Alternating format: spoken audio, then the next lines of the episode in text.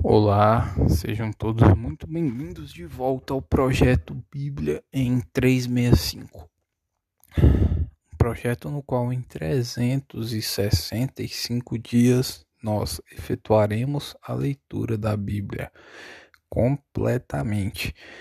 E hoje, dia 3 de fevereiro de 2022. Os capítulos iniciais são Êxodo capítulo 17, versículo 8, até capítulo 19, versículo 15. Vamos lá. Maleque peleja contra os israelitas.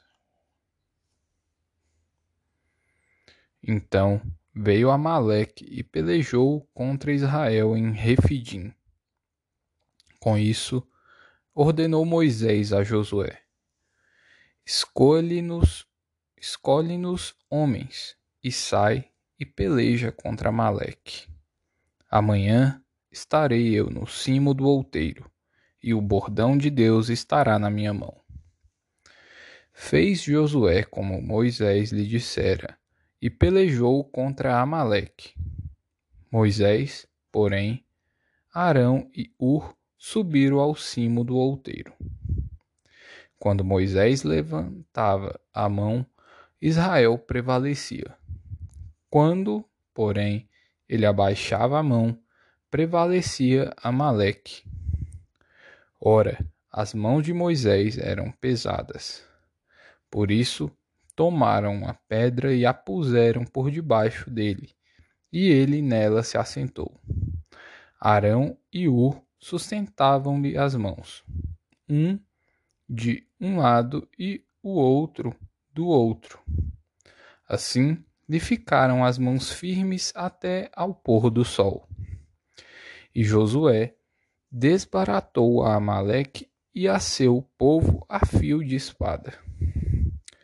Então disse o Senhor a Moisés: Escreve isto para memória num livro e repete-o a Josué porque eu hei de riscar totalmente a memória de Amaleque de debaixo do céu. E Moisés edificou um altar e lhe chamou: O Senhor é a minha bandeira. E disse: Porquanto o Senhor jurou, haverá guerra do Senhor contra Amaleque de geração em geração. O sogro de Moisés traz-lhe sua mulher e seus filhos. Capítulo 18 Ora, Jetro, sacerdote de Midian, sogro de Moisés, ouviu todas as coisas que Deus tinha feito a Moisés e a Israel, seu povo, como o Senhor trouxera a Israel do Egito. Jetro, sogro de Moisés, tomou a Zípora, mulher de Moisés, depois que este lhe a enviara, com os dois filhos dela, dos quais um se chamava Gerson, pois, disse Moisés, fui peregrino em terra estrangeira. E o outro, Eliezer, pois disse, o Deus de meu pai foi a minha ajuda e me livrou da espada de Faraó. Veio Jetro, sogro de Moisés, com os filhos e a mulher deste, a Moisés no deserto onde se achava acampado, junto ao monte de Deus, e mandou dizer a Moisés: Eu, teu sogro Jetro, venho a ti com a tua mulher e seus dois filhos. Então saiu Moisés ao encontro do seu sogro, inclinou-se e o beijou e, indagando pelo bem-estar um do outro, entraram na tenda. Contou Moisés a seu sogro tudo o que lhe o que o Senhor havia feito a Faraó e aos egípcios por amor de Israel, e todo o trabalho que passaram no Egito, e como o Senhor os livrara. Alegrou-se Jetro de todo o bem que o Senhor fizera a Israel, livrando-o da mão dos egípcios, e disse: Bendito seja o Senhor, que vos livrou da mão dos egípcios e da mão de Faraó.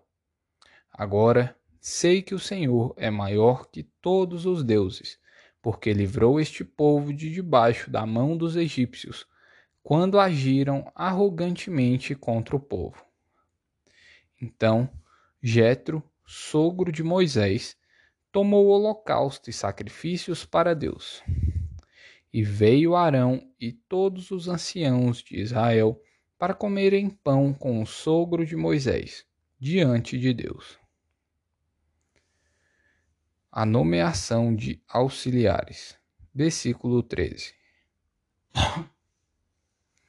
No dia seguinte, assentou-se Moisés para julgar o povo. E o povo estava em pé de diante de Moisés desde a manhã até ao pôr do sol.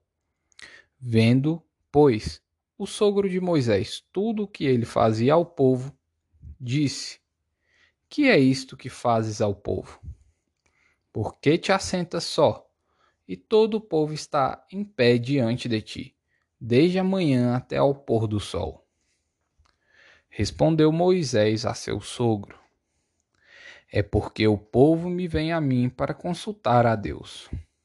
Quando tem alguma questão, Venha a mim, para que eu julgue entre um e outro e lhes declare os estatutos de Deus e as suas leis. O sogro de Moisés, porém, lhe disse: Não é bom o que fazes.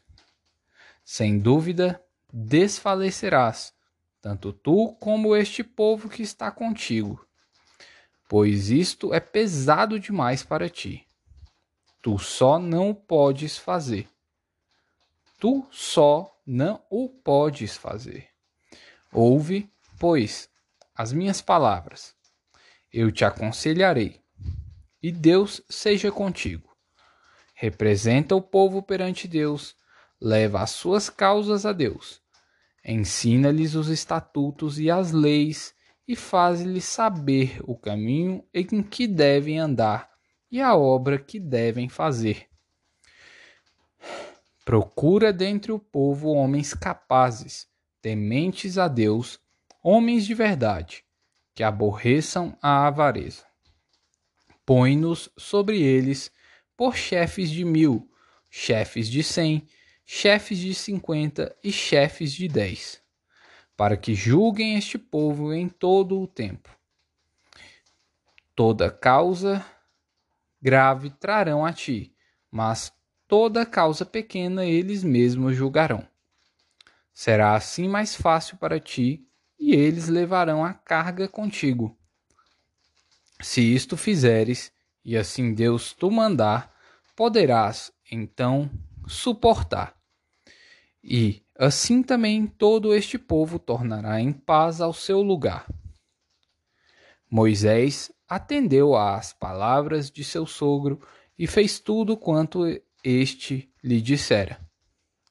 Escolheu Moisés homens capazes de todo o Israel e os constituiu por cabeça sobre o povo, chefes de mil, chefes de cem, chefes de cinquenta e chefes de dez.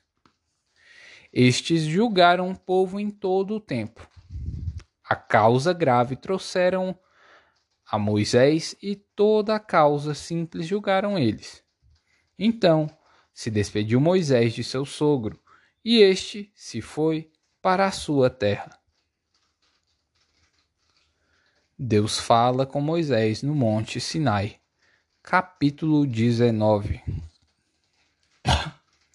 No terceiro mês da saída dos filhos de Israel da terra do Egito, no primeiro dia desse mês, vieram ao deserto do Sinai. Tendo partido de Refidim, vieram ao deserto do Sinai, no qual se acamparam. Ali, pois, se acampou Israel em frente do monte. Subiu Moisés a Deus, e do monte o Senhor o chamou e lhe disse: Assim falarás à casa de Jacó e anunciarás aos filhos de Israel: Tendes visto o que fiz aos egípcios, como vos levei sobre asas de águia e vos cheguei a mim. Agora, pois, se diligentemente ouvirdes a minha voz e guardares a minha aliança, então sereis a minha propriedade peculiar dentre todos os povos, porque toda a terra é minha. Vós me sereis reino de sacerdotes e nação santa. São estas as palavras que falarás aos filhos de Israel. Veio Moisés, chamou os anciãos do povo e expôs diante deles todas estas palavras que o Senhor lhe havia ordenado. Então o povo respondeu a uma: Tudo o que o Senhor falou, faremos. E Moisés revelou, relatou ao Senhor as palavras do povo. Disse o Senhor a Moisés: Eis que virei a ti numa nuvem escura, para que o povo ouça quando eu falar contigo e para que também creiam sempre em ti. Porque Moisés tinha anunciado as palavras do seu povo ao Senhor. Disse também o Senhor a Moisés: Vai ao povo e purifica-o hoje e amanhã Lavem eles as suas vestes e estejam prontos para o terceiro dia. Porque no terceiro dia o Senhor, à vista de todo o povo, descerá sobre o monte Sinai. Marcarás em redor limites ao povo, dizendo: Guardai-vos de subir ao monte, nem toqueis o seu limite. Todo aquele que tocar o monte será morto. Mão nenhuma tocará neste, mas será apedrejado ou flechado.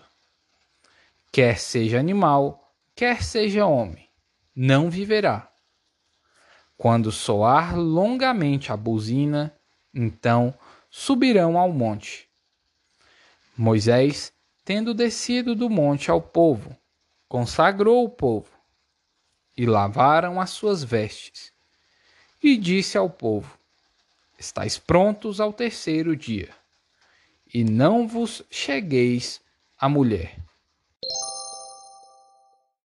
Mateus capítulo 22, versículo 34 até o capítulo 23, versículo 12. O grande mandamento.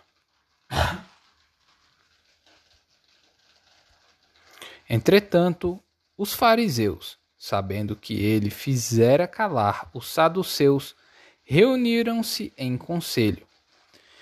E um deles, intérprete da lei, experimentando-o, per lhe perguntou: Mestre, qual é o grande mandamento na lei? Respondeu-lhe Jesus: Amarás o Senhor, teu Deus, de todo o teu coração, de toda a tua alma e de todo o o teu entendimento. Este é o grande e primeiro mandamento. O segundo, semelhante a este, é: amarás o teu próximo como a ti mesmo. Destes dois mandamentos dependem toda a lei e os profetas. O Cristo, filho de Davi. Versículo 41. Reunindo Reunidos os fariseus, interrogou-os Jesus: Que pensais vós do Cristo? De quem é filho? Responderam-lhe eles: De Davi. Replicou-lhes Jesus: Como, pois, Davi, pelo Espírito, chama-lhe Senhor, dizendo: Disse o Senhor ao meu Senhor: Assenta Assenta-te à minha direita, até que eu ponha os teus inimigos debaixo dos teus pés. Se Davi, pois, lhe chama Senhor, como é ele seu filho? E ninguém lhe podia responder palavra, nem ousou alguém, a partir daquele dia, fazer-lhe perguntas. Jesus censura os escribas e os fariseus. Capítulo 23. Então falou Jesus às multidões e aos seus discípulos. Na cadeira de Moisés se assentaram os escribas e os fariseus. Fazei e guardai, pois, tudo quanto eles vos disserem, porém não os imiteis nas suas obras, porque dizem e não fazem. Atam fardos pesados e difíceis de carregar e os põem sobre os ombros dos homens. Entretanto, eles mesmos nem com o dedo querem movê-los. Praticam, porém, todas as suas obras com o fim de serem vistos dos homens, pois alargam os seus filactérios e alongam as suas franjas. Amam o primeiro lugar nos banquetes e as primeiras cadeiras nas sinagogas as saudações nas praças e os serem chamados mestres pelos homens. Vós, porém, não sereis chamados mestres, porque um só é vosso mestre, e vós todos sois irmãos. A ninguém sobre a terra chameis vosso Pai, porque só um é vosso Pai, aquele que estás nos céus. Nem sereis chamados guias, porque um só é vosso guia, o Cristo. Mas o maior dentre vós será vosso servo. Quem a si mesmo se exaltar será humilhado, e quem a si mesmo se humilhar será exaltado. Salmos 27, ah, versículos 7 ao 14. Ouve, Senhor, a minha voz. Eu clamo. Compadece-te de mim e responde-me. Ao meu coração me ocorre: buscai a minha presença. Buscarei, pois, Senhor, a tua presença. Não me escondas, Senhor, a tua face. Não rejeites com ira o teu servo. Tu és o meu auxílio não me recuses, nem me desampares, ó Deus da minha salvação. Porque, se meu pai e minha mãe me desampararem, o Senhor me acolherá. Ensina-me, Senhor, o teu caminho e guia-me por vereda plana, por causa dos que me espreitam. Não me deixes à vontade dos meus adversários pois contra mim se levantam falsas testemunhas e os que só respiram crueldade. Eu creio que verei a bondade do Senhor na terra dos viventes. Esperas pelo Senhor, tem bom ânimo e fortifique-se o teu coração. Espera, pois, pelo Senhor. Provérbios capítulo 6, versículos 20 ao 26. Advertência contra a mulher adúltera. Filho meu, guarda o mandamento de teu pai e não deixes a instrução de tua mãe. Ata-os perpetuamente ao teu coração, pendura-os ao pescoço. Quando caminhares, isso te guiará. Quando te deitares, te guardará.